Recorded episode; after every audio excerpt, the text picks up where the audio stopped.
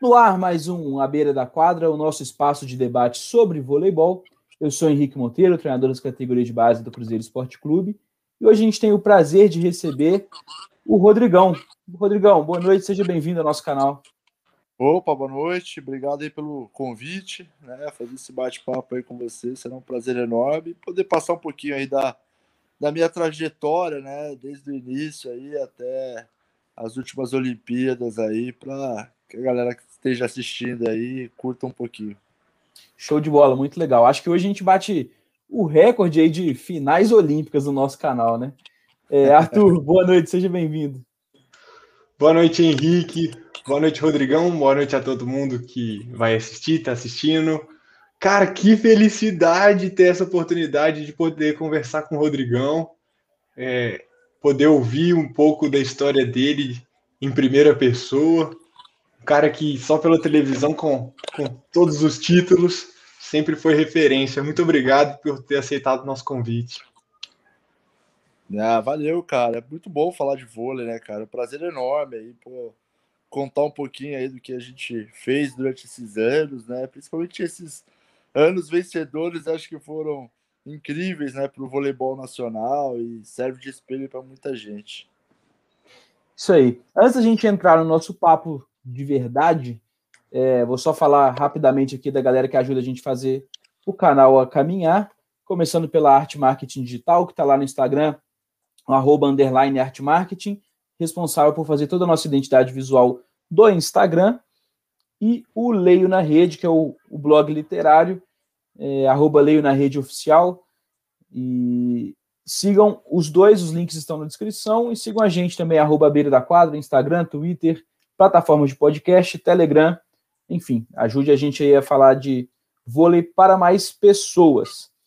Galera, começando a nossa conversa, é, eu tô, primeiro, Rodrigão, tô realmente muito feliz, assim como o Arthur falou, é, é uma referência para gente que, que cresceu acompanhando aquela geração tão vitoriosa né, na seleção brasileira, e eu queria que a gente voltasse um pouquinho. Daqui a pouco a gente, a gente vai falar sobre seleção, mas eu quero falar lá do seu início.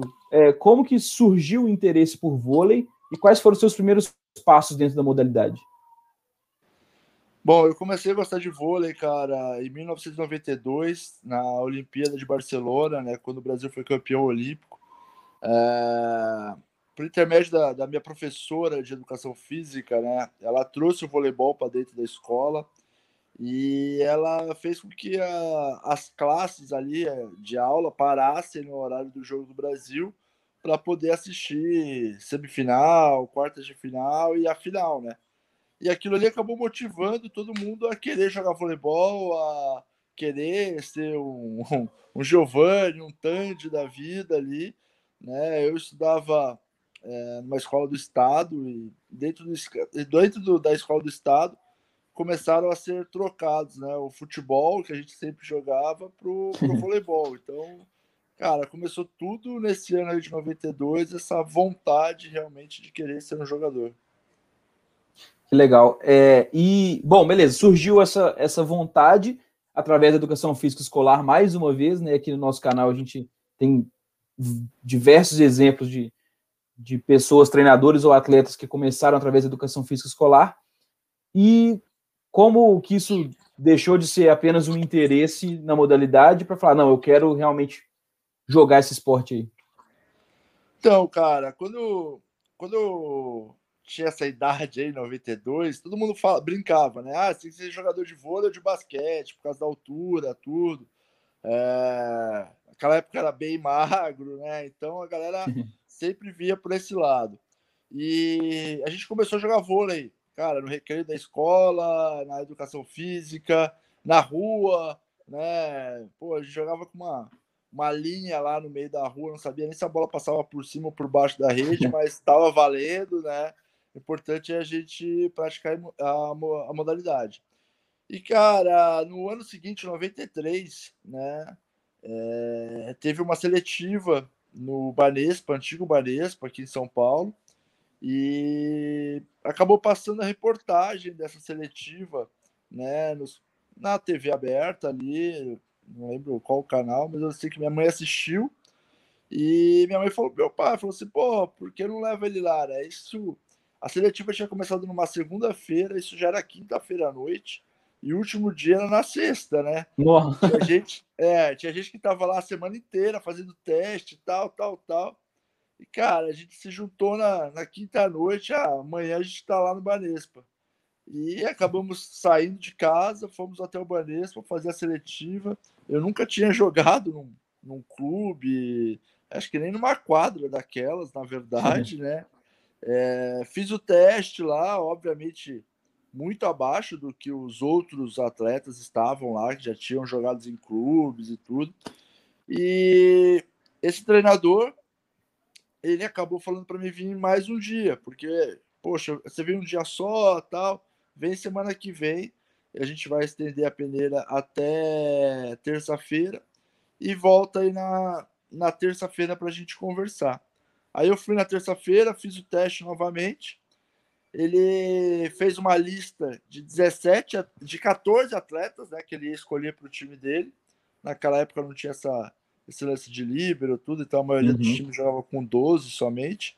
Ele fez 14 para treinamento e ele escolheu três caras para só treinar, né? Que aí fechava a lista em 17 nomes. E esses três caras para só treinar, eu era um deles, né, cara?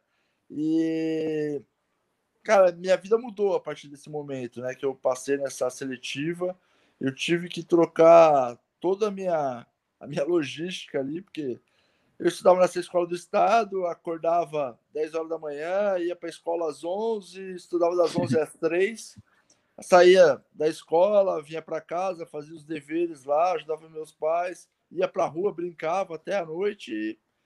a minha vida baseava-se nisso daí. Cara, quando eu passei no teste, eu tive que trocar tudo, largar amigo, largar escola, largar tudo, cara.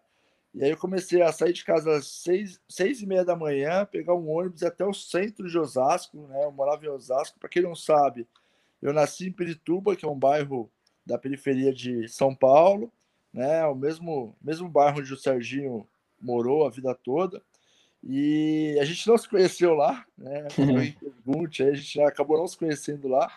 É, eu fui para Osasco com seis para sete anos, estudei lá até esse esse ano aí da, da minha oitava série já na escola, né? Tinha 14, 13 para 14 anos. E aí, cara, troquei tudo. Com 13 para 14 anos, eu comecei a pegar esse ônibus seis e meia da manhã, lotado, ia até o centro, estudava. Das sete até meio dia e meio, ficava estudando lá no centro de Osasco. Aí pegava mais dois ônibus para ir até o Banespa, né? Chegava lá, cara, às vezes treinava com a equipe, mas a maioria das vezes ele mandava os três ali que foram os agregados ir para uma quadra externa lá, só bater bola entre nós para não atrapalhar o treino, né? Tá ligado? Vai para lá para não atrapalhar aqui a parte. Principalmente a parte coletiva, né, cara? Uhum. Tudo, toda molecada gosta de jogar a parte coletiva e a gente acabava ficando de fora. E, cara, acabava o treino por volta de seis, seis e meia, sete horas. Eles davam um, um lanche lá e aí eu voltava, cara, mais dois ônibus até chegar na minha casa. Chegava em casa por volta de nove e meia, dez horas, todos os dias, cara. Foi, foi um ano bem, bem punk, assim, sabe? Uhum. Essa correria, eu e Arthur, que trabalhamos na base, a gente tem, conversado muito isso, né? Cada vez mais as escolas ocupando mais horários ainda na, na vida dos adolescentes. Como que tá sendo cada vez mais difícil conseguir conciliar as duas coisas. Mas, Arthur, deixa eu te chamar para conversa também, que senão só eu e o Rodrigão vão ficar falando aqui. Fica à vontade. Tá, não, mas não preocupa não que pergunta não, não falta. mas, Rodrigão, uma, uma coisa que eu queria saber é que, assim, é, aí você começou a treinar lá no, no Banespa e como que foi essa mudança, assim, conta pra gente essa experiência, tipo assim, ah, dos agregados para um dos caras que podia figurar entre uma equipe ali e competir? Cara, isso daí demorou uns três aninhos, vai, para ser bem sincero, né? Para falar, olha, eu tenho condições de ser um jogador, eu tenho condições de, de ser um jogador de voleibol, né? Mas no primeiro ano, né, eu fiquei nessa, nesse vai e volta aí o ano inteiro. Na, na etapa final ali, sabe? Final de campeonato é, estadual, metropolitano ali, as finais sempre contra o Pinheiros, né? time do William, né? Nosso uhum. mago aí, ó. A gente jogava muito contra o William da minha idade, né? No meu time jogava o Rafael, que é o levantador do, do Taubaté. E a gente, cara, jogando as finais ali nessa época de final, né? Já no final do ano ali, eu comecei a colocar o uniforme do time, para vocês terem ideia, né? Demorou um ano aí para poder participar das partidas, entrava ali para fazer um bloqueio, um saque, mais nada. E, mas a minha evolução ela foi tão legal, cara, que o, o próprio pessoal do Banespa é, me deu uma oportunidade melhor. No final desse ano de 93, eles me ofereceram a possibilidade de morar dentro do clube, né? Dentro do clube uhum. lá tinha uma casinha, né? Que eles deixavam para a molecada do infantil. E nesse primeiro ano eu era mirim ainda, então tinha moravam três mirins somente. Um deles era o Rafael que morava dentro da casa. Uhum. E no ano seguinte essa, essa casa virou do infantil e aí abriu mais vagas, obviamente, para a galera do infantil e eles me deram a possibilidade de morar lá dentro. Então assim já melhorou muito a minha a minha situação, né? De pô, morar dentro da casa. Eles me deram uma escola particular, que eu nunca tinha possibilidade de ter estudado numa escola particular. Então, assim, é, ficou muito mais fácil a minha vida em relação a treinar, estudar. Apesar da escola ser muito mais difícil do que a escola do Estado, né? Mas, cara, acho uhum. que é, é, é, dedicação de cada um, correr atrás e é, você tendo tempo hábil aí para fazer as coisas, para mim foi, foi bem suave. E, cara, eu fiquei dois anos nessa situação, morando dentro da, do Banespa. Né? No final desse segundo ano e terceiro ano meu geral né, de, de voleibol, eu comecei a entrar nas partidas, tá? E uma partida ou outra, às vezes saía titular, tal. Isso já era meu primeiro ano de infanto, né? Foi quando uhum. eu comecei ali a, a aparecer um pouquinho, né? Eu tinha ido para a seleção paulista, mas era sempre cortado, né? Aquelas indicações, né, dos técnicos que manda todo mundo, mas é, tinha sido cortado todos os anos que eu fui. E nesse final do ano ali, eu joguei algumas partidas, tanto do final do Metropolitano quanto da final do estadual, né, da categoria infanto juvenil. Legal. É, bom, você você tocou uma coisa aí que eu acho que é curioso. Como é que era é, jogar com e contra levantadores tão talentosos assim? Se já na base os caras se destacavam, o Rafa e, e, e o William, e bom, o Rafa devia fazer o time jogar e para enfrentar o William devia ser muito difícil. Como é que era isso na base? É, no primeiro ano o Rafael já era, ele foi fazer a peneira como atacante só que o, o nosso treinador lá na época já era um cara meio visionário, assim, nessas questões de altura e tudo. E aí ele falou para o Rafael que ele não ia passar de, de atacante, ele só ia passar se ele fosse levantador. Apesar de ele atacar muito bem naquela época, né? O William já não. O William no primeiro ano era atacante do Pinheiros, com aquela altura toda, para vocês terem. É, e era um, ó, eu vou falar, era, o, era um dos melhores atacantes que eu, que eu vi aí nessa, nesse time do Pinheiros era ele com certeza. E, cara, depois no infantil os dois já começaram a levantar, tudo. E eu tive a oportunidade de jogar com o William, cara, no meu segundo ano de, de infanto, né? Que aí aconteceu uma, uma certa transformação aí na nossa vida. E, cara, nesse segundo ano de infanto eu tive a oportunidade de jogar com ele. E, cara, sem dúvida foi um dos, dos melhores anos, assim, é, da, da minha vida como atleta de, de base nessa situação, né? Com o Rafael, é, eu acho que não era nem questão de entrosamento ou que um é melhor que o outro. É que eu era bem abaixo mesmo, né? Acho que quando eu uhum. fui jogar com ele, eu já tinha uma qualidade um pouco melhor e aí as coisas acabaram acontecendo mais fácil. Legal. É, bom, ainda pensando na, na sua trajetória dentro das categorias de base, você falou que as, nos primeiros anos foi indicado para a seleção paulista, mas foi cortado. E mas mais para frente teve convocações também. Como é que foi isso? É, então, depois desse ano que eu joguei algumas partidas das finais, né, final de 95, tinha um assistente técnico da seleção brasileira lá, e aí foi a primeira, minha primeira convocação para a seleção brasileira uh, infanto juvenil. Né? Eu fui 15 de 15 de janeiro de 96, né? E essa data ficou bem marcada, porque acho que foi minhas últimas férias enquanto eu joguei voleibol. né? Eu estava aqui na minha cidade, eu moro em Praia Grande hoje. Naquela época eu não morava aqui, mas passava as férias aqui. E, cara, foi uma das minhas últimas. Foi a minha últimas férias, com certeza, né? A partir dali, como eu falei, teve uma transformação tão grande, né? De seleção brasileira, mudei de clube, e as coisas foram acontecendo assim, uma atrás da outra. Foi um ano bem, bem legal e, cara, sem dúvida foi o ano que transformou minha, a minha carreira, cara. Legal. Arthur, manda ver. Então, pensando já aí na, na sua vivência pela seleção, mas ainda na base, aí eu queria te fazer uma pergunta que eu também fiz ao Marlon quando ele conversou com a gente aqui no ano passado. Que é assim, é, em que, que a experiência da seleção brasileira é, agrega na formação do atleta de base? Assim? Cara, o ano de 96 foi o que eu te falei, transformou minha vida como jogador. Né? Ali foi onde eu acreditei que realmente eu poderia ser um jogador de vôlei. Para você ter ideia, como eu falei, até então eu nunca tinha jogado. Né? Eu joguei alguns joguinhos ali das finais, mas assim, muito pouco. Em 96 eu fui para a seleção brasileira, né? Eu tive essa preparação toda, preparação física, preparação ali de, cara, eu lembro até hoje que a gente fazia é, ginástica artística, umas coisas que você não faz do clube e aquilo te dá uma coordenação muito grande, né? Eu lembro que tinha oito centrais para duas vagas. Para conquistar essa vaga foi, foi pesadíssimo, né? E um desses oito centrais já era campeão mundial, ele já tinha ido para o Mundial no ano anterior, então a vaga era dele, certeza. E só teoricamente tinha uma vaga para sete.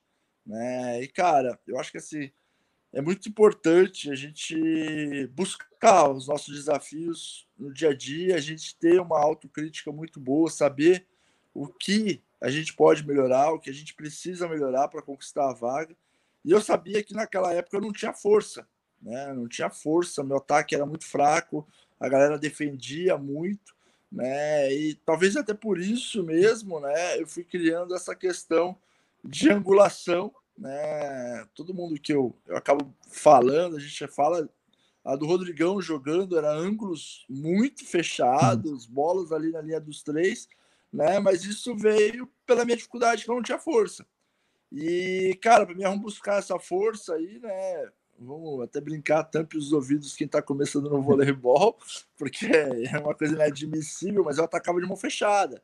Eu fechava com a mão e atacava de mão fechada mesmo. Né? Eu fiquei quase, acho que um ano, esse ano de 96 inteiro, ataquei de mão fechada. Acabou dando certo, né? Todo dia eu chegava em casa, pra... em casa não, né? Porque a gente ficou um mês trancado lá em Londrina. E aí eu chegava, pô, eu chegava no meu, meu, na minha cama ali e falava, cara, o que, eu posso fazer para ganhar mais força, ganhar mais força, ganhar mais força? Falei, meu, vou começar a atacar de mão fechada. E as coisas foram acontecendo, sabe? Aquele negócio de fazer bate-bola, tal. E aí, pô, eu comecei a fazer o bate-bola que eu fazia no aquecimento no meio do jogo. Então começou a gerar uma, pô, como que o cara ataca forte? Mal sabiam eles que eu tava atacando de mão fechada. Mas, cara, foi acontecendo, a bola foi caindo, fui rodando, tal, tal, tal resumo do ano de 96, para vocês terem ideia de como foi bom. É, eu consegui a vaga, eu fui para o Sul-Americano no Paraguai, a gente foi campeão sul-americano pela primeira vez ali, meu, meu primeiro título pela seleção brasileira. É, nesse meio termo que eu estava na seleção, eu fui chamado para ir para Suzano, para largar o Banês, para ir para Suzano. Então a gente fez um time, eu, William, é, André Nascimento, é, não sei se vocês vão lembrar do Ezinho, que jogou muito tempo aí, no, jogou no Minas tal. Sim. É, e tinham mais uns, uns dois atletas lá que acho que talvez vocês não conheçam, mas a gente fez um time ali com sete atletas fortes, né, para jogar o infanto e o juvenil com a mesma equipe. A equipe que era segundo ano de infanto, ela jogou infanto e juvenil, Campeonato Paulista, cara, naquela época com Banespa, Chapecó, é, Olímpico, sabe? Times extremamente fortes, fora Santo André, São Bernardo, que sempre existiram. É, Para vocês terem a noção, nós somos campeões invictos no Infanto, perdemos um set só, uhum. né?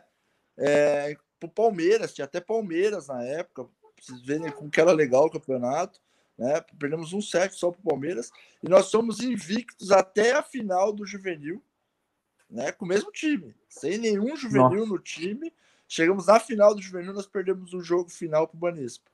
Né? Ganhamos torneio início infantil, torneio início infantil, é, infantil, é, juvenil. juvenil. Cara, fomos assim o tempo todo. A maioria desses sete jogadores que faziam parte da equipe, eles jogaram o Campeonato Paulista Adulto como reservas ali da equipe, porque a equipe de Suzano estava basicamente fazendo a base da seleção, né? Então a gente jogou o Campeonato Paulista Adulto ali, muitos jogaram realmente, entraram nos jogos, né? Eu, André Nascimento, Ezinho, jogamos bastante, bastante jogos, né? É, nós somos campeões da primeira vez pela, da Superliga, 96, 97, um time onde o time era Giovanni, Janelson, é, para mim, cara, dois centrais assim que onde eu aprendi muito que eu treinava com eles todo dia, isso com segundo ano de infanto, imagina, que era o Oliver e o Brian Ive, dois, é, um russo e um americano, né? É, Max e Marcelinho como levantador e oposto. Então foi um ano assim, cara, sensacional para mim. Sem contar que é, teve seleção brasileira, é, seleção paulista juvenil, eu não fui convocado na Paulista, fui convocado direto para juvenil, sem passar pela Paulista, sem para brasileiro, sem nada.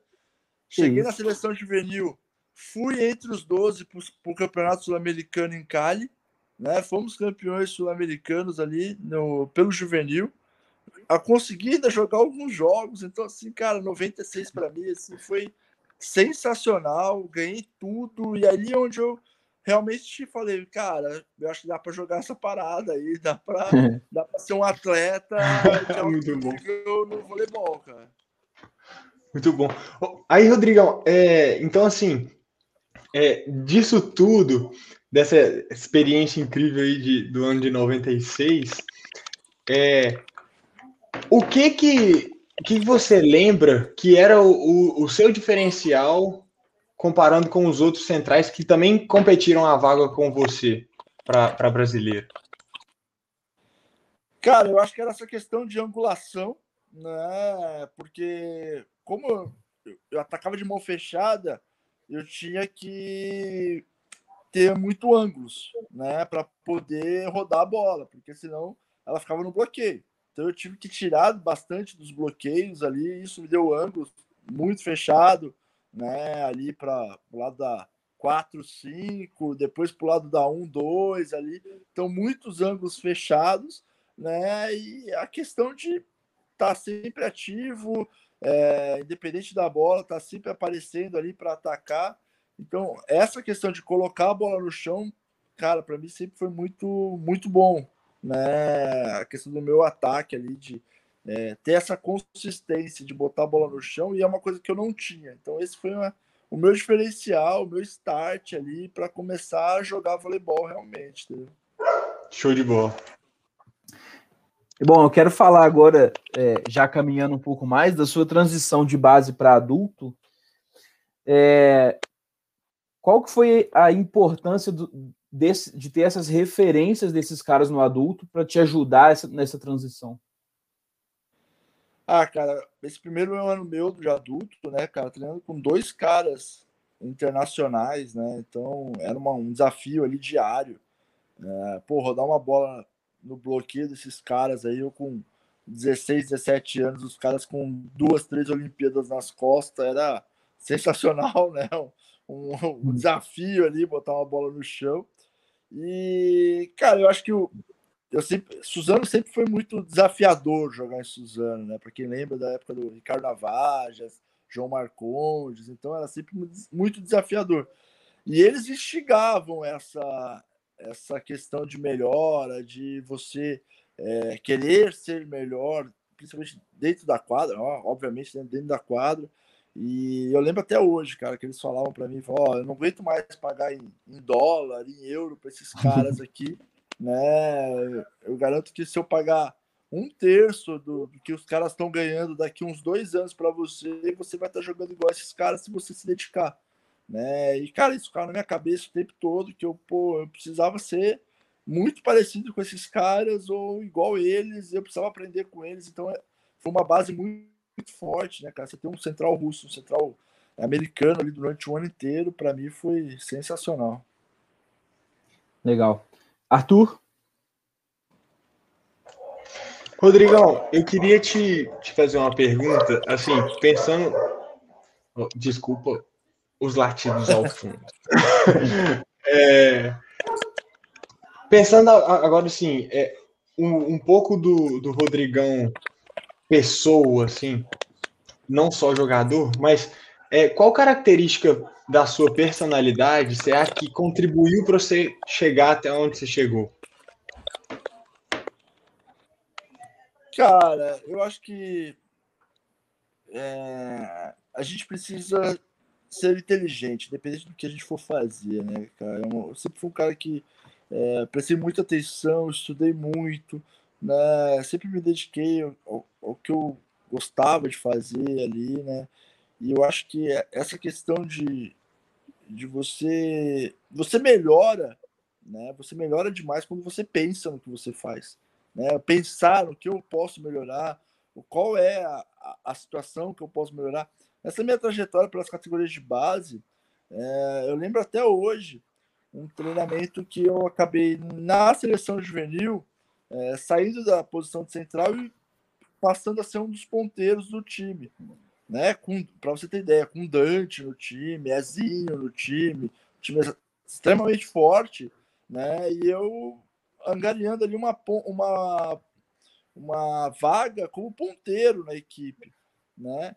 Isso aconteceu porque, cara, treinos básicos aí de você, sabe aquele aquecimento de bola alta na entrada, bola alta na saída.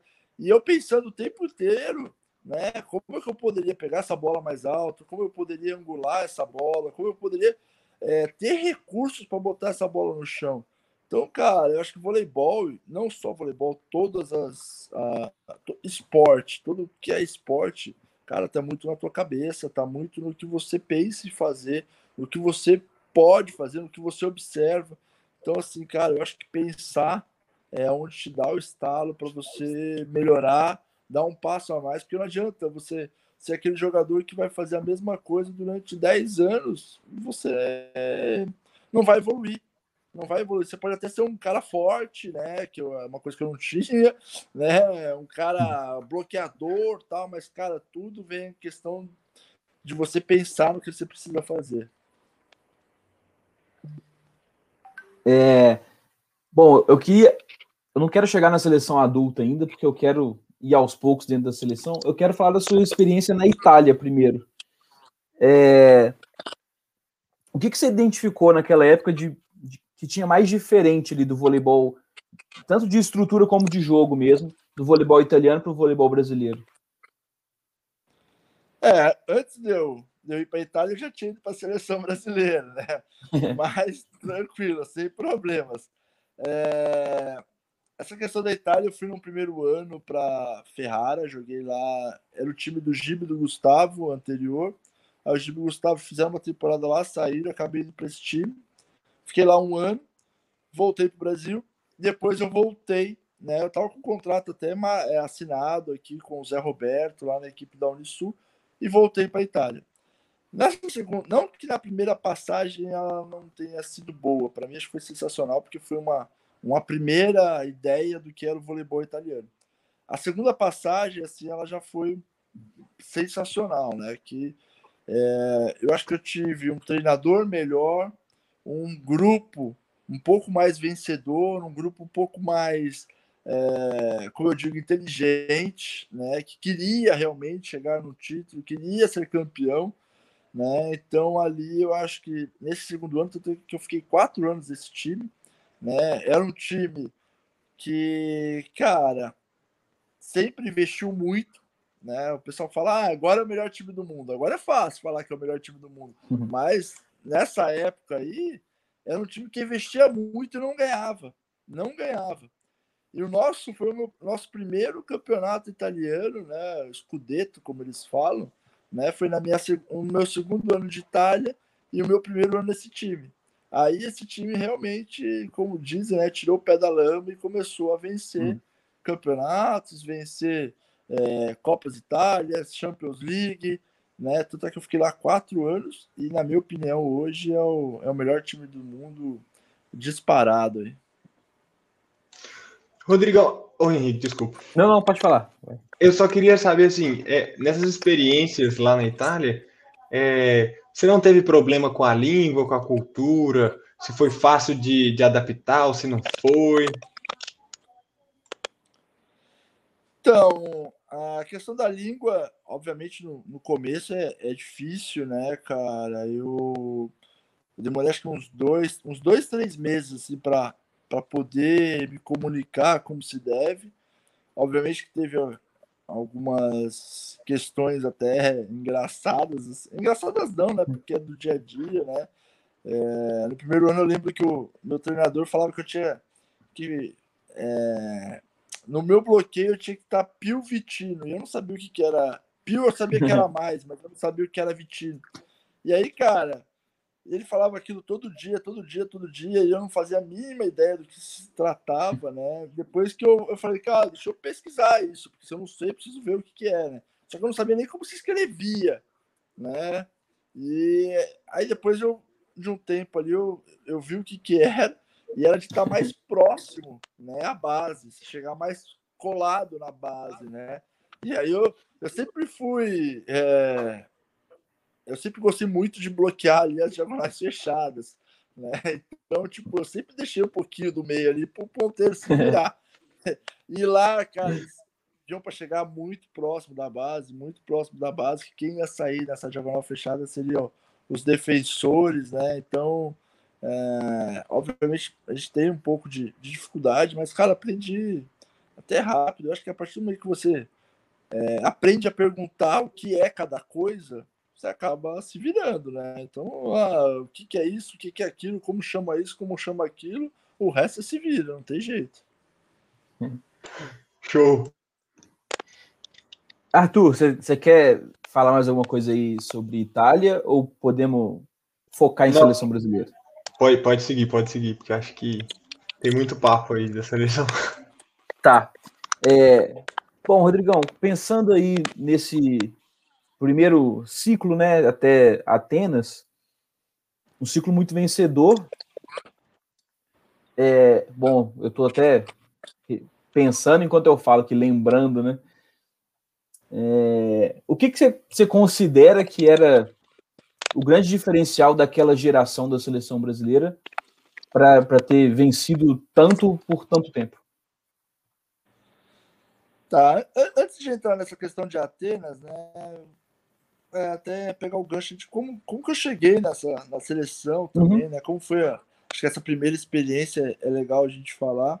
É, eu joguei em Suzano mais alguns anos, né? De 96 até 99 passei pelas seleções de base ali tudo. E em 99 eu fui convocado pela primeira vez para a seleção brasileira adulta. O técnico era Radamés Latari na época, né? E eu fui convocado numa situação bem é, diferente do, normal, né? Porque o Giba tinha sido é, dispensado porque estava lesionado e eu fui convocado para um jogo, não era nem da posição do Giba, né? Hum. Para fazer parte da seleção brasileira. Então, para mim, já foi uma coisa assim, cara, sensacional, né? Nem esperava ser convocado, ainda mesmo numa, numa posição que não era minha, né? Fui para o jogo, é... um jogo, a gente jogou contra a seleção do Japão, no Rio Grande do Sul, na cidade de Juí. E, cara, eu entrei para fazer um bloqueio, é, obviamente não bloqueei, né? Não dei essa sorte toda. Mas, cara, o nosso levantador defendeu, que na época era o Maurício, e eu tive que fazer esse levantamento né, do, do ataque ali, né? E, cara, é uma coisa que eu acabo falando para todas as categorias de base aí, que a gente acaba é, convivendo e conversando com a molecada, cara, se prepare o máximo, né? Porque às vezes você precisa entrar para dar um toque, e foi o caso que eu, eu fiz nessa situação, e você tem que estar preparado, cara, porque talvez se eu errasse esse toque, talvez eu não estaria na próxima seleção, na próxima, e na próxima. Então, assim, é igual uma, uma prova que você vai fazer, uma entrevista de emprego, você tá, tem que estar preparado. Né? O cavalo passa uma vez só e você tem que estar preparado é. ali. Então, é uma situação totalmente desconfortável né, para um, um, central, uma pressão de um jogo de uma seleção brasileira, ginásio lotado, e você tem que ir lá, parece que é uma coisa simples, você tem que dar um toque, né, mas bola hum. molhada, cara, tem N fatores que para dar problema é, tá facinho né? E você tem que estar preparado para esse desafio para não, não ter não ter erro, né? Então, acabei dando toque, rodamos a bola, deu tudo certo, né? Mas cara, é, para quem está assistindo aí, foque nos fundamentos, né, cara? Toque, manchete, é, é, o básico do básico. Você, sem saber toque, manchete, não dá para jogar voleibol. Né? Muita gente quer jogar sem saber isso e aí realmente fica difícil. Não importa se é central, se é líbero, se é oposto. Cara, tem que saber da toque manchete, não tem jeito. É, no ano de 2000, era ano da Olimpíada né, de, de Sydney. Eu fui o ano inteiro até o final. Fui pela primeira vez para a Liga Mundial, que eu nunca tinha ido. É, fui terceiro lugar, medalha de bronze na Liga Mundial. É, fui o último corte da Olimpíada de Sydney, eu e o Joel. Não sei se vocês lembram, né, do Joel que até classificou o Brasil para a Olimpíada, acabou sendo cortado. Eu fui junto com ele, cortado. Mas, cara, eu sabia que tinha muita coisa por vir ainda. Eu era extremamente jovem, não tinha nem condições de ir para a Olimpíada, de verdade. Então, você assim, estava bem tranquilo com o corte. E a partir de 2001, né, realmente as coisas começaram a, a melhorar. Entrou o Bernardo como treinador. É, o Bernardo nos ensinou a realmente treinar, a realmente se preparar né, para uma partida, para um jogo, para uma decisão, preparar para ser campeão. E, cara, foi só evoluindo, né? A gente foi campeão da Liga Mundial em 2001, né? Em 2002 a gente acabou perdendo a Liga Mundial, mas foi campeão mundial, né? Em cima da Rússia, descontamos a derrota ali. É. A partir de 2003 foi o ano que eu comecei, assim, a, a destacar mais na seleção brasileira. Né? Eu passei a ser titular da seleção brasileira a partir de 2003. Tivemos uma final de Liga Mundial sensacional lá, que foi 31 a 29 no tie-break. Não sei se vocês assistiram esse jogo, mas se não assistirem, não assistiram, assistam, porque, cara, foi o melhor jogo da minha vida, assim, disparado, né? Não porque a gente ganhou, mas foi um, um jogo histórico, né, cara? Todo mundo jogando muito bem, era o campeão mundial contra o campeão olímpico, que era a Iugoslávia na época, então, jogo sensacional. 2004, continuo muito bem, assim, numa trajetória muito legal, o time, cara, um dos times mais fortes que o Brasil teve, acho que foi 2004, chegou na Olimpíada como favorito mesmo, né, e conseguiu confirmar isso daí. Eu tive uma lesão um pouquinho, não foi nem lesão, na verdade, né, cara, eu tava jogando muito muito, né? E na, uma semana antes da, da fase final da Liga Mundial em Roma, eu tive um pouco de dor ali na tíbia e tal. E, cara, eu nunca reclamava de dor pro Bernardo, nada, nada, nada. E, cara, eu só falei assim, ó, pô, eu preciso é, dar uma segurada, tal, tal, tal. Cara, ele falou, ó, vai pro, pro hospital fazer exame para ver o que, que é isso, porque quando você fala alguma coisa é porque hum. já extrapolou a situação, né? Eu falei, não, não, fica tranquilo, tal, não precisa, é só, um, só para dar uma segurada no salto. Ou, ou, tipo, sabe aquele final de treino que você pede para dar uma segurada no salto? Saí do treino, fui direto fazer a, a. Não foi nem a ressonância, foi uma tomografia. Cara, acho que metade da minha canela tava inflamadaça, uma mancha branca enorme. E o Bernardo falou: ó, o, o médico falou, né? Falou: ó, Rodrigo, se você não segurar um pouco aí, a chance disso quebrar é muito grande, você tem a Olimpíada pela frente, tem um monte de coisa. Se você é, não parar, você vai ficar fora.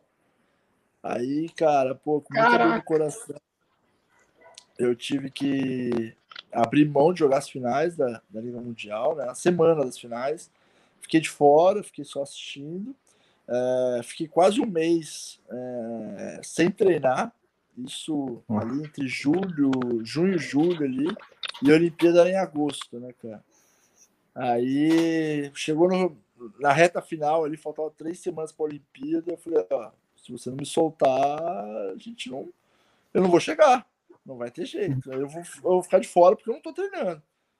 Aí, cara, não, vamos então, seja o que Deus quiser. Se estourar, estourou e vamos embora. Aí, cara, fui, foi, foi tranquilo, assim, é, recuperei, estava 100%, sem dor, sem nada, né? Mas tinha esse, essa pulguinha aí atrás da, da orelha, né? Que poderia ter esse problema, mas graças a Deus foi tudo bem. Eu acabei não jogando a Olimpíada, o Heller jogou, mas, cara, nem precisou, na verdade, que o Brasil foi tão bem hum. aquele ano ali. O Heller foi, foi super bem, o Gustavo também.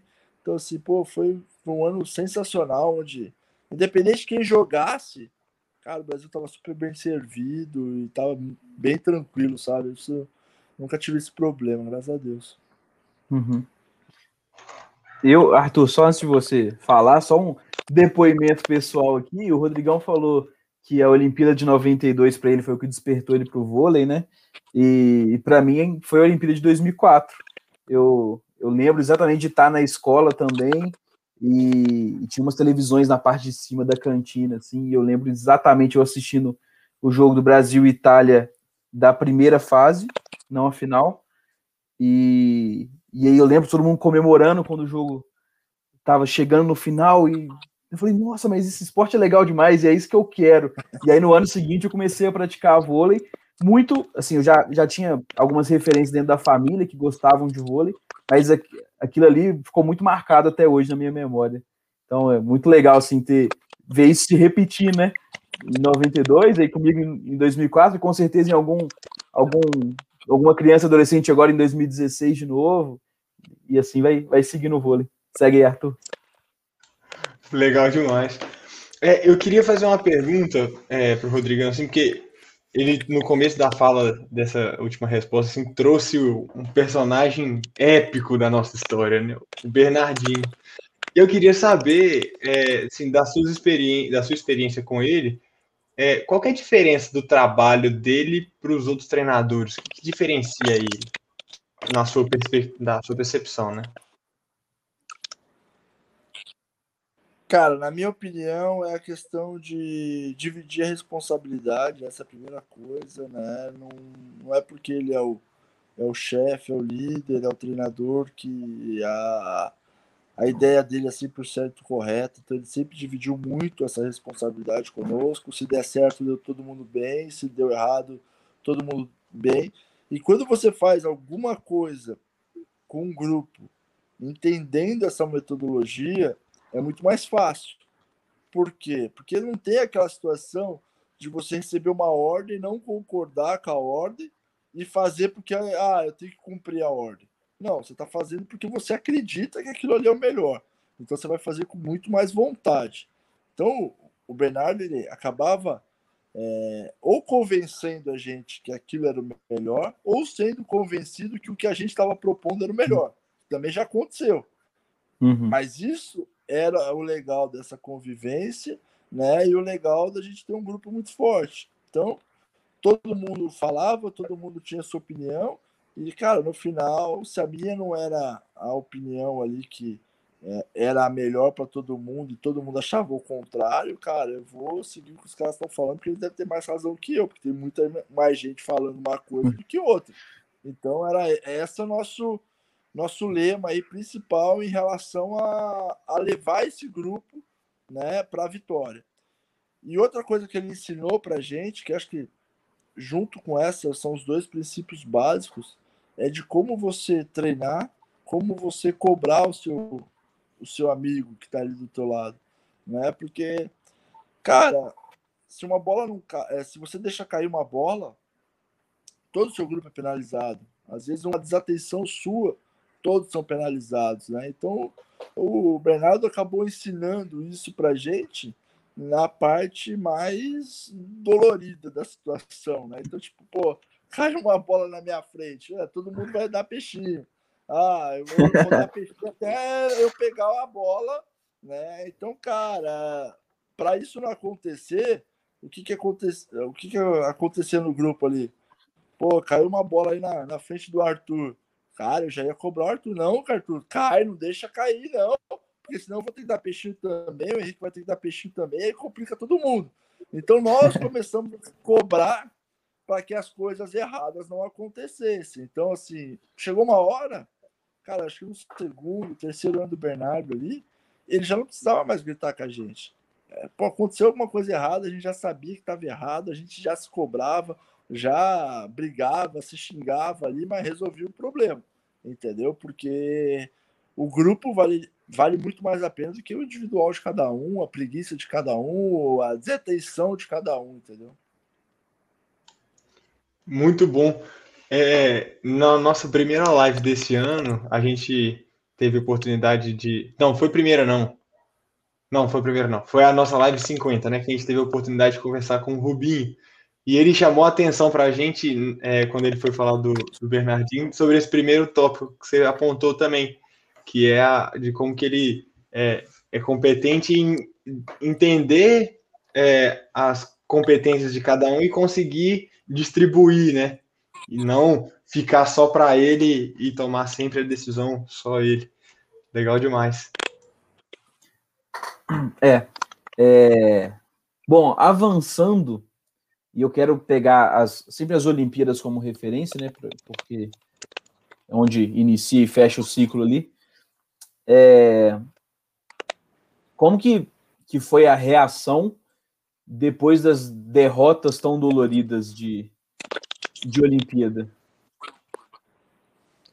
Ah, cara, nunca é fácil, né? Acho que você perder algumas finais e são doloridas, e não são só de Olimpíadas, né? Tem finais às vezes que às vezes é até insignificante para alguns, mas são derrotas que você não esquece, tipo Pan-Americano de 2003, é, a gente perdeu para Venezuela na semifinal. Um negócio assim que, sabe, você fala, não é, não é possível que você perdeu esse jogo, sabe? Umas coisas que é, é muito chato.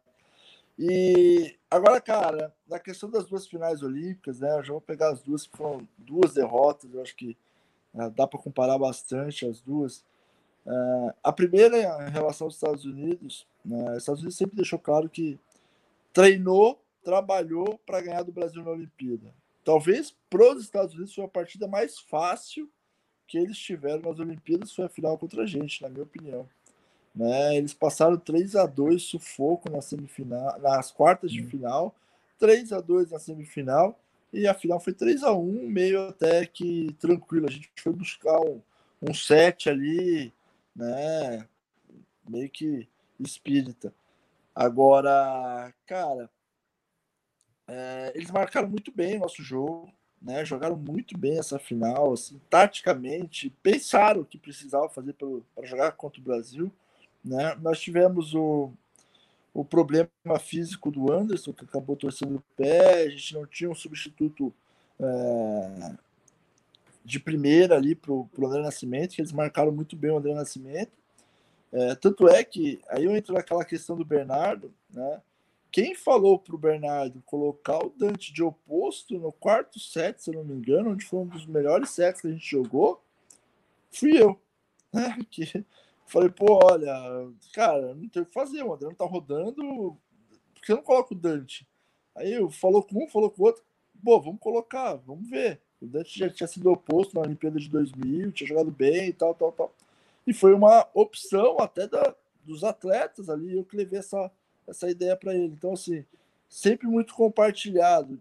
Cara, acho que por isso ele tem todo o sucesso que ele, ele tem em todas as equipes, né?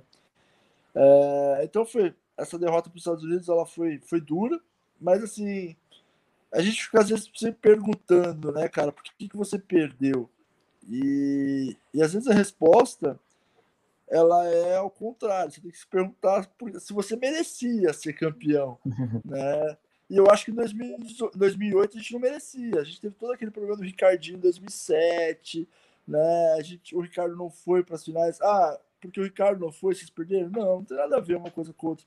Mas acho que assim, será que a gente se preparou da melhor forma possível? Se a gente, será que a gente teve a melhor sabedoria para lidar com todos as, as, os acontecimentos de 2007, né? E você teve uma Olimpíada no ano seguinte. Então são várias coisas que pode ter pesado no resultado final. Se você for ver ainda o resultado final, cara, uma medalha de prata com tudo que aconteceu em 2007 foi sensacional, né? Não dá nem para reclamar, né? Foi, foi muito bom. Agora de 2012 já foi um, talvez um pouco diferente, foi um, uma, uma um sentimento assim um pouco mais difícil, né? Você tá abrir 2 a 0 no placar, né, jogar o terceiro set de igual para igual ali, com pô, uma bola de cheque do Cão que podia ter aberto dois, três pontos ali. Cara, é muito mais complicado para nós, né? Mas nós já tínhamos perdido alguns jogos para a Rússia na mesma situação, né? De pô, eles veem que não não tem mais jeito, inventa qualquer coisa lá e seja o que Deus quiser, que aí tira a responsabilidade deles de ter que ganhar a partida. Porque jogar com a Rússia, é... cara, são, são dois pontos muito difíceis. Um, quando eles não têm responsabilidade de ganhar o jogo, que aí ele vem pro saque, faz o que quer, eles bloqueiam pra caramba, é outro jogo, né? E outro, outra situação é quando eles estão jogando na frente que também é a mesma coisa. Eles jogam sem responsabilidade nenhuma. Quando você coloca pressão neles, né, você não deixa eles bloquear, uhum. você joga no bloqueio, pega de volta, recomeça e começa a fazer o jogo tá sempre na frente deles, cara, dificilmente eles ganham do Brasil. E a maioria das vezes que a gente perdeu para a Rússia foi nessas condições. 2 a 0 no placar, não tem mais o que fazer, ah, bota o cara de oposto, bota o outro de ponteiro, faz umas loucuras lá para ver se dá certo. E acaba dando certo, porque os caras são muito grandes, tecnicamente são fortes, né? E tem aquela empolgação, pô, vou jogar numa outra posição, vou fazer o, o melhor que eu posso da, é, da vida. E acaba acontecendo. Né? Aconteceu isso na final. Teve uma Liga Mundial que a gente perdeu também numa troca de levantador para a Rússia. Eu não lembro agora exatamente o ano, mas a gente a estava ganhando, os caras trocaram o levantador, o levantador a gente não tinha estudado, não tinha informação, o cara acabou com a gente no jogo, né? Na Liga Mundial de 2002 no Brasil, é, eu não sei se vocês lembram dessa passagem, mas a Rússia estava praticamente fora da competição, com a mala pronta para ir embora lá, acho que de Maceió para a Rússia mesmo, os caras acabaram uma combinação de resultados voltando para a competição, ganharam a semifinal e na final eles jogaram como se ah, já estava perdido mesmo, né? Vamos ver o que, que dá. Aí tomamos um pau de 3 a 1 lá que a gente não viu a cor da bola, cara. Então, assim, é muito difícil jogar com a Rússia nessas condições aí, quando eles não têm responsabilidade de ganhar o jogo. Muito, muito bom, muito bom. É, Rodrigão, assim, a gente já está mais avançado no, no nosso tempo aqui também, e tem algumas questões que eu e o Henrique a gente está tá afim de comentar, mais técnicas. Mas, antes disso, eu ainda queria que você falasse um pouco é, da sua carreira depois de 2012. E depois, e tipo assim, e logo depois que você comentasse isso, a eu queria perguntar um pouco da sua visão enquanto é, estrutura do vôlei nacional e a relação tipo assim, dos campeonatos, Superliga C, Superliga B, Superliga A, como que você vê eles hoje em dia? Então são duas em uma. As, é, você contasse um pouco da, da sua carreira pós 2012 e como que você enxerga hoje é, o, a Superliga nos níveis que ela tem. Então, depois de 2012, né, cara, eu joguei em alguns clubes ainda. O último é, mais profissional mesmo foi a questão do RJX. Foi o ano que o RJX quebrou ali. E aquilo me deu uma, uma desmotivada muito grande, né? Porque eu, eu já estava treinando para não ir para a seleção, né? Porque eu sabia que eu, eu não queria mais ir para a seleção. Para mim, acho que meu ciclo estava terminado em 2012. Eu já tinha falado isso com o Bernardo, tudo. E assim, eu perdi um pouco da motivação com o que aconteceu com o clube. Eu tive que acabar indo para o Irã no meio do, da temporada, né, para honrar com meus compromissos que eu tinha. Aí na volta eu recebi algumas, é, algumas propostas de times menores, né, para questão de tipo, ah, pô, vocês não jogaram ano passado, porque a gente quase não jogou pelo RJX.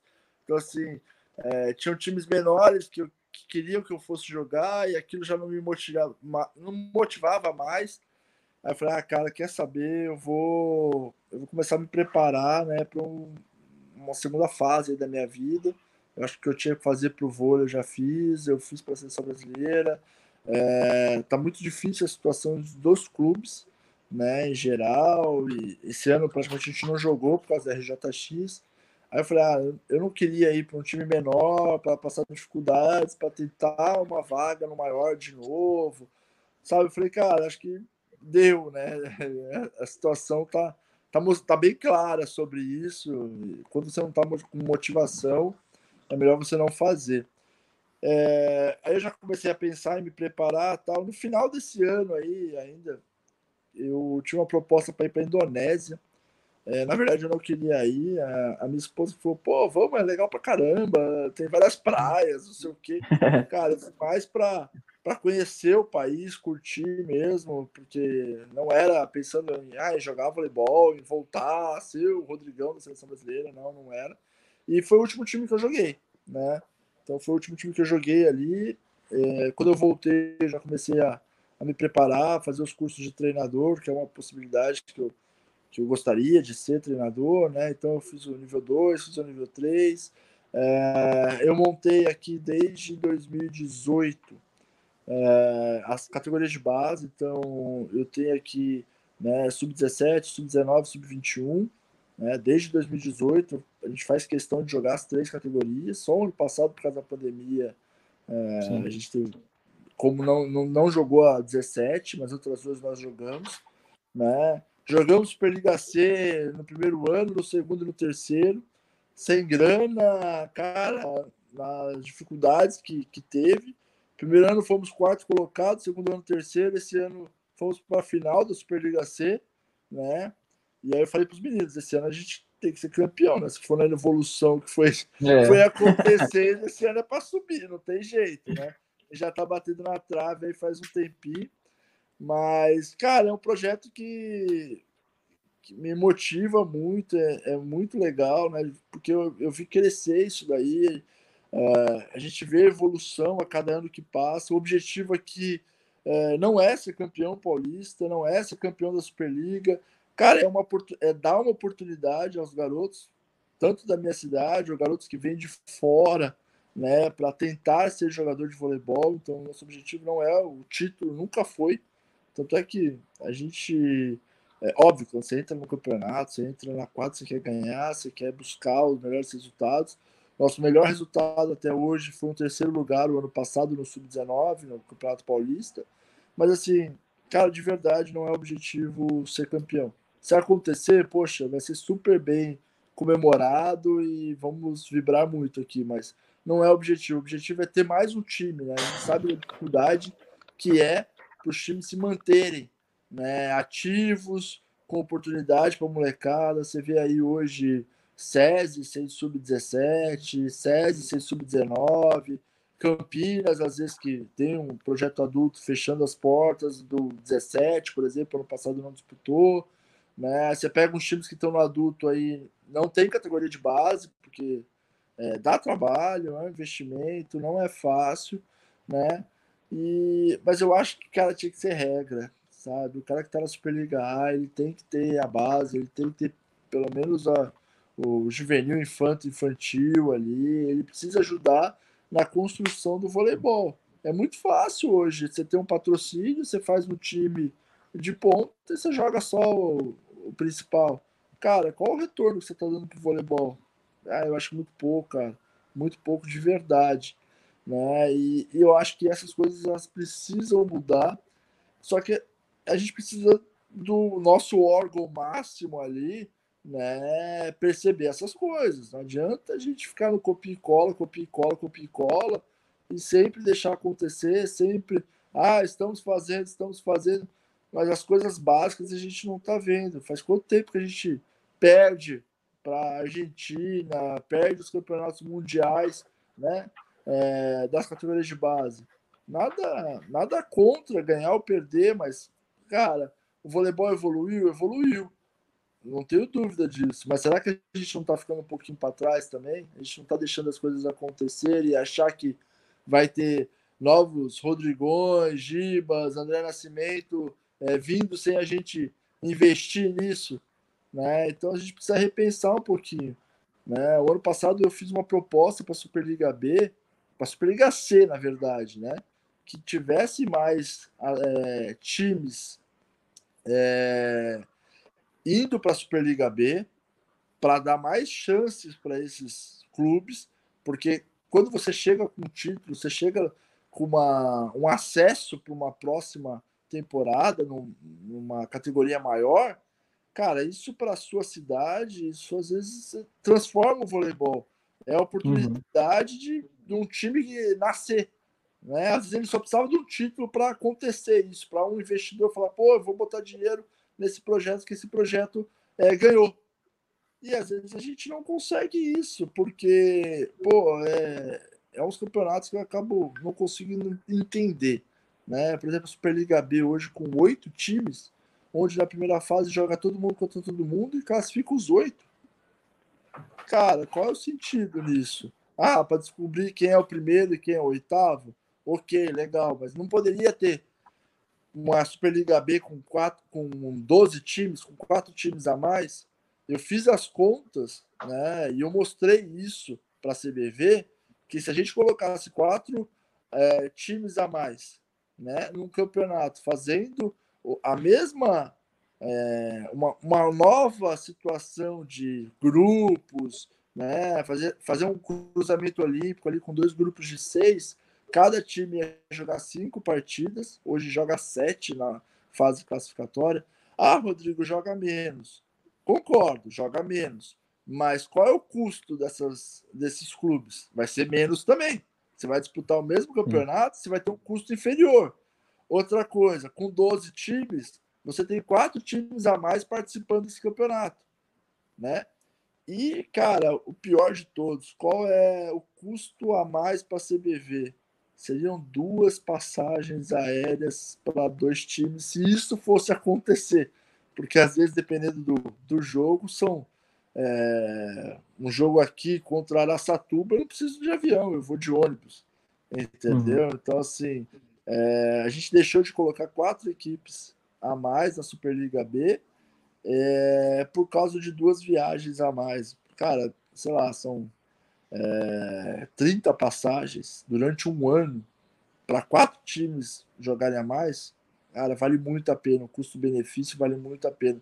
Porque assim, pô, isso aí não é o Rodrigo que tem que pensar aqui, que tem um uhum. clube, que tá. Eu tinha que pensar em estar tá fazendo atleta, não em fazer campeonato para CBV. Só que lá, se as coisas não ficarem, tipo, no automático, né? Ah, esse ano foi com oito times. Ah, o ano que vem também é com oito. Ah, o ano também é com oito. É. Ah, não adianta, cara, não adianta mesmo. Né? Então a gente precisa repensar um pouquinho aí nosso, nosso voleibol. E se a gente for ver a Superliga B, eu bato na tecla da Superliga B, porque, cara, é o, é campeonato mais difícil. Porque a Superliga A tem 12 times, a C tem 31 e a B só tem 8.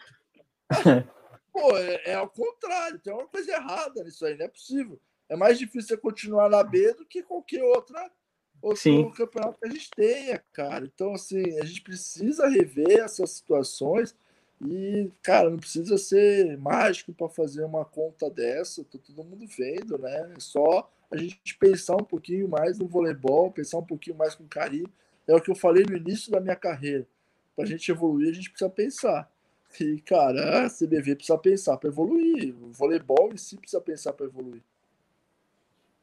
É, perfeito. É, é, essa frase sua no final aí, eu concordo 100%. É pensar no voleibol, né? Temos que fazer isso. Exato. Exato. É, bom, vamos, vamos caminhar para algumas perguntinhas mais técnicas para a gente poder encerrar na sequência. É, Rodrigão, você, você até brincou aí quando você chegou na Itália, o treinador falava, você não entendia a questão do bloqueio.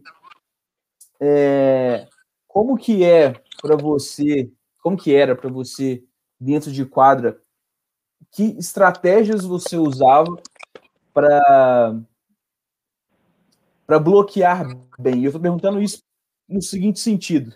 É, eu e Arthur, a gente trabalhando nas categorias de base, a gente atualmente tem, tem um grupo que tem muita dificuldade de entender o que é, é jogar na leitura, por exemplo. Nossos centrais têm muita dificuldade, eles tentam se antecipar sempre na, nas tomadas de decisão. Que estratégia você usava para isso? Cara, é... eu acho que o jogo de vôlei, assim como qualquer outro, você precisa ter informações. Qual é a primeira informação que a gente tem do time adversário? Passe. Então, a primeira leitura que você faz do time adversário não é a hora que a bola chega na mão do levantador. Né? Eu acho que isso é, alguns centrais fazem hoje, até em seleção brasileira, às vezes eu vejo acontecer, e não é o que você deve ser feito. A primeira leitura sua é através do passe. Dependendo do passe, você já sabe a probabilidade do levantador, a facilidade da, da bola. Se você conseguir antecipar né, aonde essa bola vai chegar, é perfeito. Mas você só consegue antecipar com uma clareza quando você tem é, situações que te dão dicas para onde vai essa bola. Então, assim, é, dependendo de onde o passe sai, depende da posição do corpo do levantador, da característica do levantador, do atacante que quem está na rede. São todas as perguntas que você precisa fazer em questões de segundos, né? Então você tem que estar tudo isso muito claro na sua mente. E às vezes eu, eu vejo jogadores sem pensar. Então, assim, ah, o passe saiu lá na linha dos três, ou saiu colado na rede, ou, ou o passe saiu lá na, na zona C, né, fora da rede, para quem não entende a zona C, o, o central está da mesma posição em todas as situações, e é totalmente ao contrário. Né? Você tem que ter uma estratégia pessoal ali é, para cada situação de passe. Depois, para cada ação que esse levantador pretende fazer. Não é que você tem que sair antes, porque ele possa vir a fazer. Não mas você tem que se preparar para onde é a maior incidência dele. Então, o que, que eu vejo o pessoal fazendo? Ah, eu acho que ele vai colocar na entrada a bola. Aí eu já saio para a entrada. Não. Se você acha que por essas informações que você obteve a bola vai na entrada, dá um passo para a entrada e para. Entendeu? Porque se você sair com a bola em movimento, a chance de você é, voltar para a posição original é muito é. difícil. É. Se você estiver parado né, e esperar onde o levantador vai soltar essa bola, a sua chance de chegar e fazer um bom bloqueio, independente se for contra a sua perspectiva né, de, de, de levantamento do seu adversário, cara, você tem muito mais chance de chegar se você estiver bem equilibrado, na posição correta, né? E todas aquelas diquinhas ali que eu tô te falando, né, que vem a partir do passe até o último momento que a bola sai do levantador. Legal. É, em outra questão técnica, assim, Rodrigão, é, isso tanto na, na sua experiência, assim, na sua preferência, né?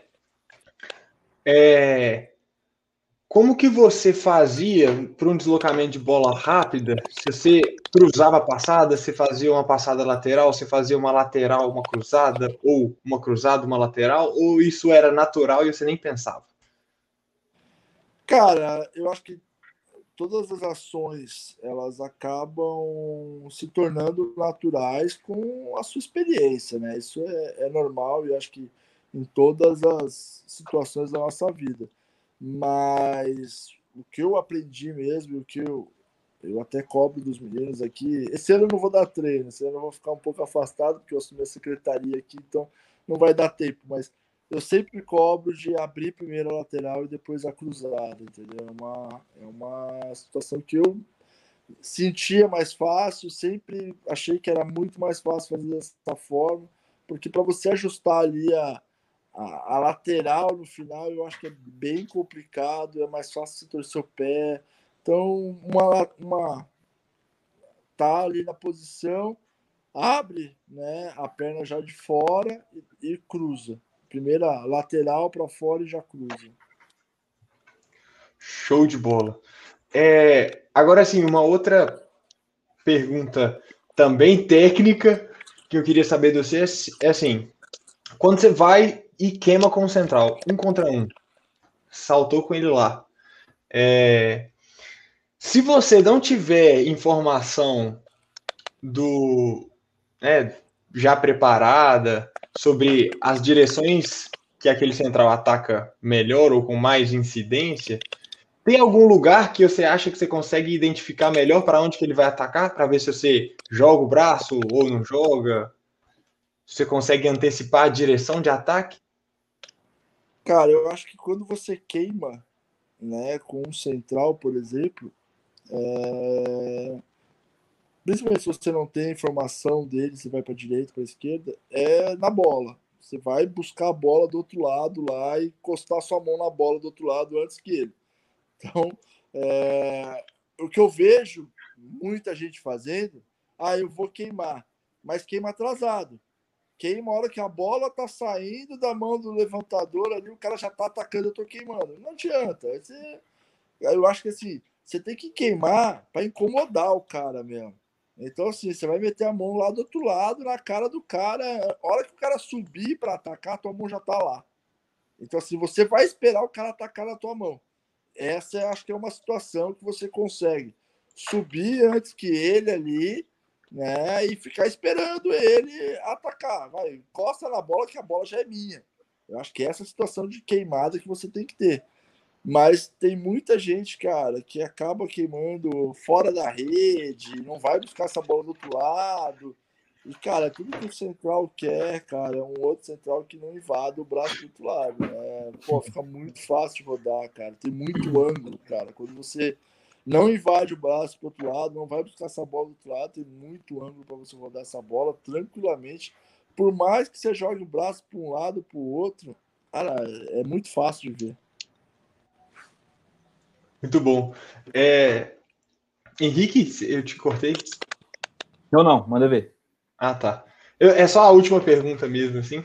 É, agora, saindo um pouco mais do lado é, técnico, assim, um pouco mais para o lado é, emocional, psíquico, assim. Durante a sua trajetória, provavelmente, provavelmente não, né? Com certeza, é, você já se sentiu pressionado em algumas situações, é, sendo elas no momento difícil de sacar, ou sendo elas talvez você não estando rodando, você não, não conseguir rodar a bola em um determinado momento e tal.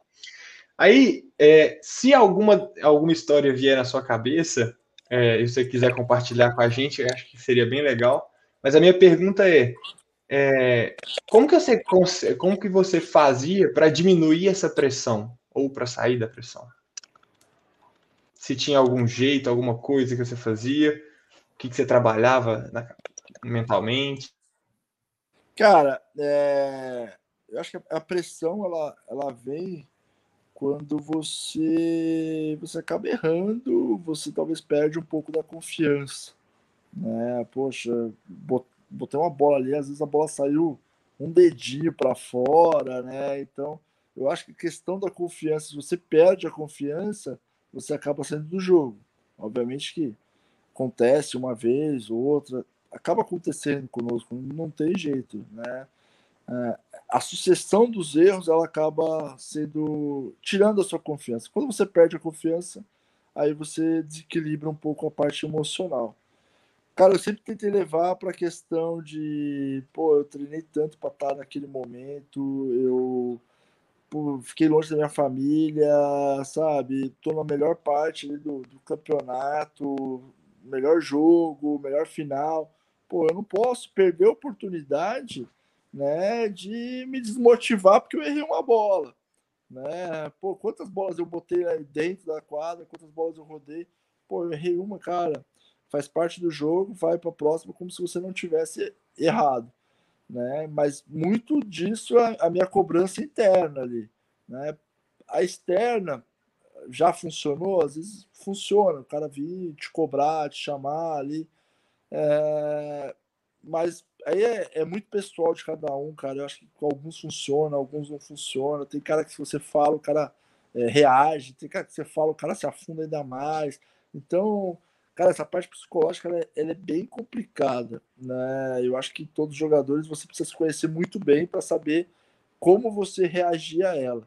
É, eu sempre fui para esse lado, né, cara? A hora que eu entro na quadra, eu posso estar jogando com você, com o Henrique, eu vou para o negócio de tipo assim, cara, você não pode tocar na minha bola, você não vai me bloquear. Você pode até me bloquear, mas eu tô com essa arrogância de tipo assim, cara, eu vou colocar a bola no chão e pode ser você, ou pode ser o Gustavo, pode ser qualquer um do outro lado, eu vou botar a bola no chão. O que você vai fazer não me interessa, eu vou colocar a bola no chão. Essa arrogância interior, eu acho que a molecada tinha que ter um pouco mais. Hoje eu vejo muita gente batendo o peito do lado de fora da, da quadra né? Como você. É. Até no programa, é a beira da quadra. Na beira da quadra é fácil bater no peito e falar que faz. Põe, a, põe o pezinho lá dentro e fala que faz, entendeu? Bate no peito e fala que o cara, o bloqueador não vai te pegar. Então é isso que a gente precisa. A gente precisa de ter gente que decide lá dentro. Né? O maior, cara, o maior exemplo disso é o Giba. O Giba não. Pô, eu não vou falar com as palavras que eu falo normalmente, mas assim, ele não é o melhor passador, ele não é, na minha opinião, o cara mais bloqueador, ele não é o melhor sacador, ele não é o melhor defensor, ele não é, não é o mais técnico, mas, cara, cara corajoso igual o Giba, eu nunca vi. Na hora do vamos ver, ele bate a mão no peito e ele vai para cima dos caras. Pode ter um russo de dois metros em cima dele, não sei o que, não sei o que lá. Ele vai para definir porque ele tem essa autoconfiança de, ó, na hora do vamos ver, ele vai para cima. E é isso que às vezes falta nos jogadores. Cara, principalmente, vocês falaram muito de base, principalmente na base. O moleque acha que é o Giba fora da quadra. Aí dentro da quadra, cara, aí ele não é mais ninguém, entendeu? Mas fora da quadra, ele é o Giba, cara. Ele é o Rodrigão, ele é o Gustavo. Cara, você tem que ser esses caras dentro da quadra. Fora da quadra, você tem que ser você mesmo, sabe? Simples, normal, ninguém precisa nem saber quem é você. Agora, dentro da quadra, você tem que ser o, o cara foda mesmo, né? E isso às vezes não acontece, cara. Principalmente na molecada da base aí, eu, eu vejo o pessoal demorar muito para aprender, né? O que, que precisa fazer dentro de quadro e o que precisa fazer fora de quadro.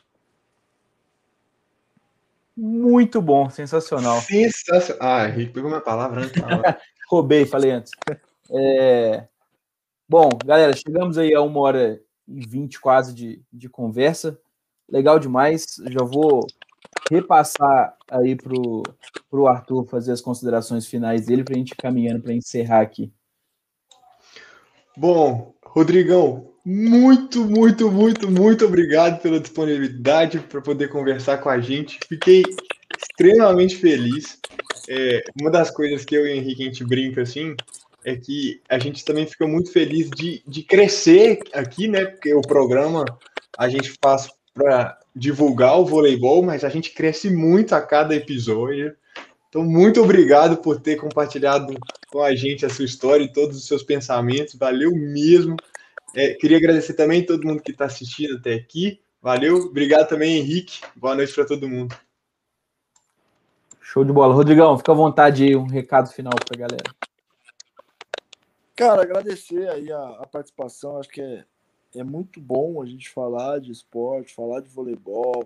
É, cara, se eu conseguir mudar um pensamento pequeno, sei lá, da cabeça dessa molecada que às vezes vai estar nos assistindo aí, para que eles possam evoluir, né? Acho que esses gatilhos básicos ali, pô, de pensar o que tem que fazer, né? De ser um cara desse, é, que um cara confiante dentro de quadra, né? De ser o o cara talvez mais humilde do lado de fora, né? Não adianta bater no peito do lado de fora da quadra. Então, se treinar pra caramba, né? Eu falei muito em relação a fundamento, a gente precisa ter fundamento para querer jogar voleibol, né? Tem gente que, cara, não sabe da toque manchete, quer sacar viagem, quer é, bloquear. Cara, o básico primeiro, entendeu? Quando você souber o básico, você vai evoluindo. Então, assim, que esses é, pequenas é, informações que eu trouxe né, sirvam para melhorar a vida dessas pessoas que estão buscando aí algo, algo melhor na carreira, que estão começando na categoria de base, talvez alguns adultos aí que tenham assistido, que pô, possa ser usado, acho que nunca é tarde para você aprender qualquer coisa, né? E, cara, acho que mesmo para fora do, do voleibol, né? Você pode usar todas essas informações para sua vida, para sua carreira.